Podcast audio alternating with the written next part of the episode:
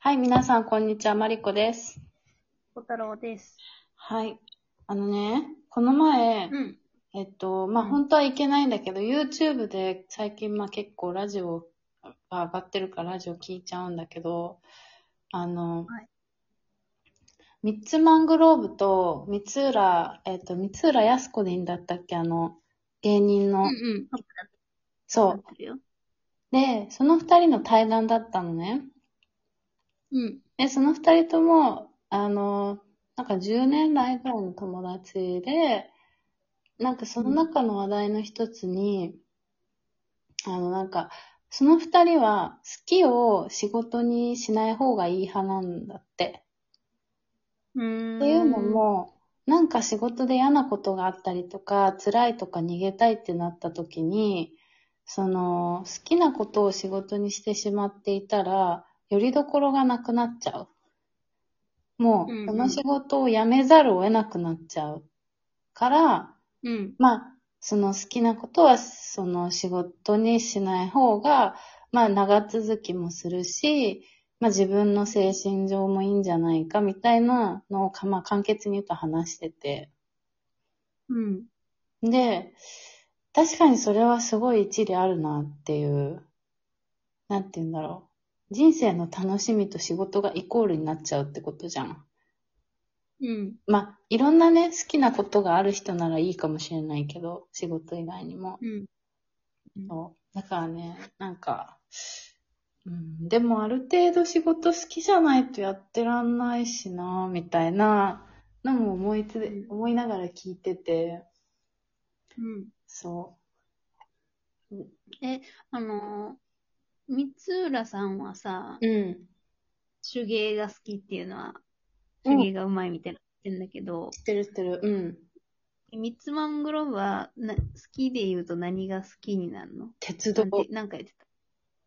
へえ。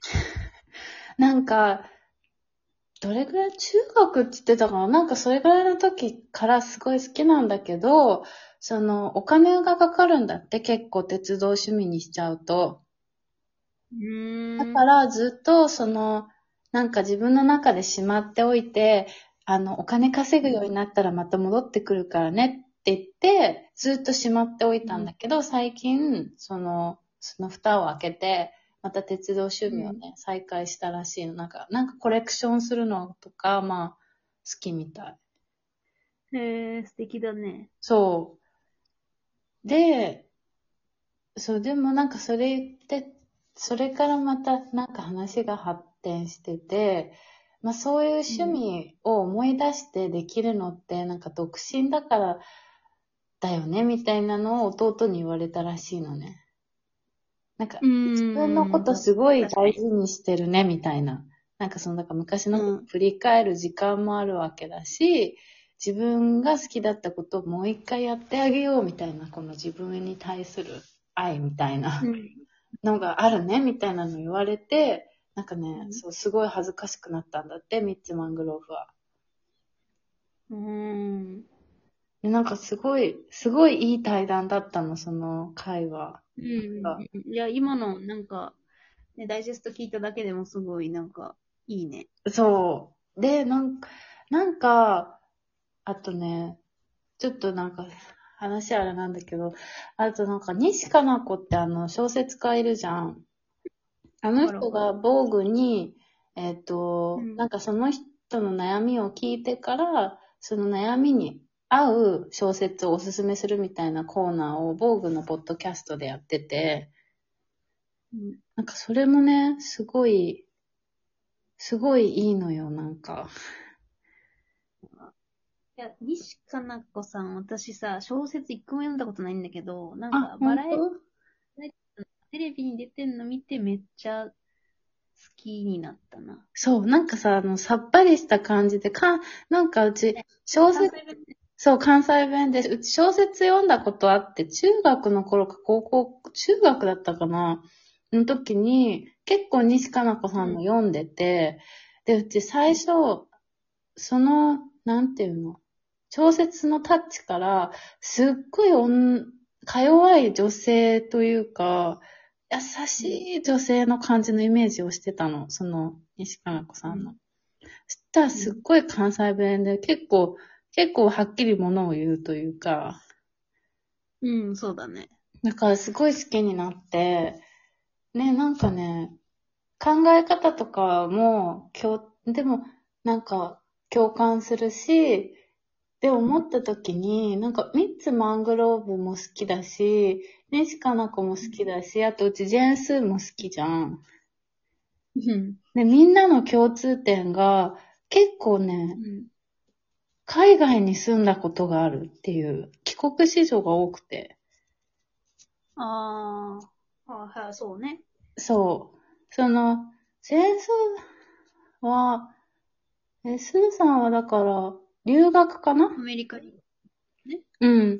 で、ミッツマングローブはちっちゃい頃ロンドンにお父さんの仕事でいて、で、大学の頃に3年間またイギリスに留学してて、で、西加奈子さんはテヘラン出身で、でその後エジプトにも親の仕事でいて、うんで、まあ基本は大阪なんだけど、うんみたいな、だったんだよね。うんなんかその、なんだろうね、なんか多様性を受け入れる姿勢がなんかみんな似てるというか、うんそう。なんかね、なんか、ええー、みたいな。意外に、意外にいるんだと思って、なんかその、帰国子女で活躍してる人ってって思って。うーん。でもちょっと思思うのがさ、うん。あちょっと別の例えになるけど、マシュマロテストって知ってる？え、知らない、何それ。子供たちに、うんえっと、マシュマロを、うん。えー我慢させて、うん。そのマシュマロを我慢できた、まあ、グループの方が将来的に成功したみたいな、へえそのほう。諦めない力みたいなのがはい。あった方が将来成功するんじゃないかみたいな、うんえーそういうが言われてる元の実験うん。があって、うん。で、その時はそういう結論っていうかそういうことが分かったみたいな話だったんだけど、後から再、再実験というか、うん。調査をしたら、うん。えっと、その時、マシュマロを我慢、マシュマロを食べるのを我慢できたかどうかじゃなくて、実は、うん。あの、親の、えっと、年収うん。で差がついてた。うでん。マシュマロを我慢できる子はいつでもマシュマロとか食べれるから、そこ、その場では我慢できる。で、貧しい家の子は我慢できずに食べちゃうっていうので、えー、あの我慢できる力が大事みたいに言われてたけど、結局年収家庭環境じゃんみたいな。は、そう、後から分かって、ええだから帰国子女で多様性を知っているみたいなところに注目しがちだけど、うん。実はその、海外に行ける経済力のある家庭に生まれたっていうことが、今の、うん。なんか、活躍につながってんのかなとかちょっと考えちゃった、今。ああ。確かにね。まあ、あと、なんだろう。えー受け入れる余裕もあるっていうことなのかな。そうそう。とか、うんうんうんなんか、やっぱ、いいご家庭の方が多分、なんか寛容じゃん、人に。まあ、そうね。そうね。確かに。そっか。そういうところから来てるのかな。前もなんか話したもんね、その育ち、育ちのね、あれね。そうそう。そうん。え、ちなみにマリコさんは前職では、働いてた時は、うん。まあ、好き、好きが仕事だったんですか？いや、好き、あの、興味がある分野ではあったんだけど、自分の中の一番かというとそうではなかった。うんうち香りの仕事してたけど、別にうちその香りにすごい詳しいとか、家、家アロマ炊いてますとかじゃなかったの。うん。だから、別に、そんなだったかな。多分その頃、就職する頃一番好きだったのは多分ファッションとかだったと思うんだよね。ブランドとか。あと、ざ、なんかその、う雑誌の編集者になってみたいとかっていうのはあったかな、うんその頃は。うん。でも、なんか結局やっぱ働いてみると、アロマ大好きですっつって働いてる人一人もいなくて、うちの会社。まあ、いろんな出会いもあるし、タイミングもあるし、その別に、香りが好きっていうよりか、その香りが、の価値を認めているっていう感じかな。香りがある生活に対しての認めてるし、で、そのやっぱ香りに気づく敏感さっていうか、感性の豊かさを持ってる人ではあったかな。一緒に働いてる人は。でも、逆に結構、その業界にいるとアロマ好きとかっていうと、鬱陶しがられる感じ。逆に。ああ、はいはい、みたいな。なんか。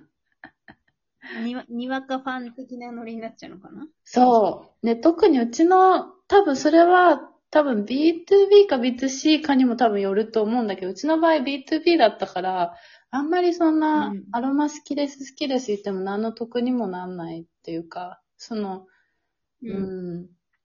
なんかね、意外と好きじゃない方がさらっと仕事やれたりするだろうし、こだわりなく。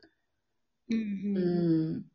まあ、こだわりある必要もあるときはあるけど、うん。そう、なんかだからね、なん、なんかどっちも言えないな、うちは今だから。今好きなことを勉強してるわけだし。うん。ここれ、後半に続いていいですか？そうですね、そうしましょう。ではちょっとまた、次回へ続く。